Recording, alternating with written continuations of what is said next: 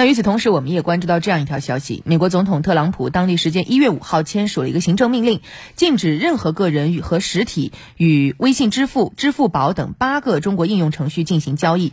这项行政命令将在四十五天之内生效。对此，外交部发言人华春莹昨天在例行记者会上表示，这是美方泛化国家安全概念、滥用国家力量、无理打压外国企业的霸凌、霸道、霸权行为的又一例证。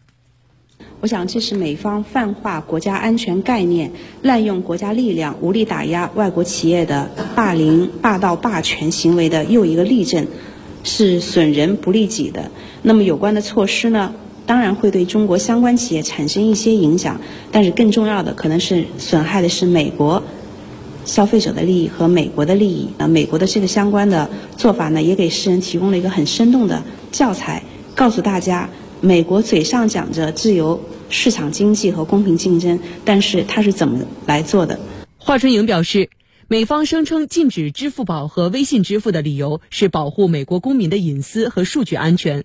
其自身一直是地球上最大的黑客帝国，运用强大的技术能力，无孔不入、无处不在地监控着本国的人民和监听世界各国人民窃取数据，包括他的盟友也无一幸免。科学技术的发展，它应该是一种向善的力量，向善的力量。那么，它应该服务于全人类的进步和福祉，而不是以意识形态来划线，更不能成为政治操弄的工具。那么，美方对中国的这个比较领先的或者一些，嗯，科学技术啊，草木皆兵，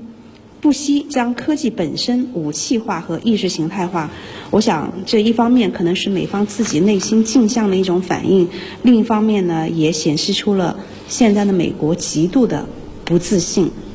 嗯。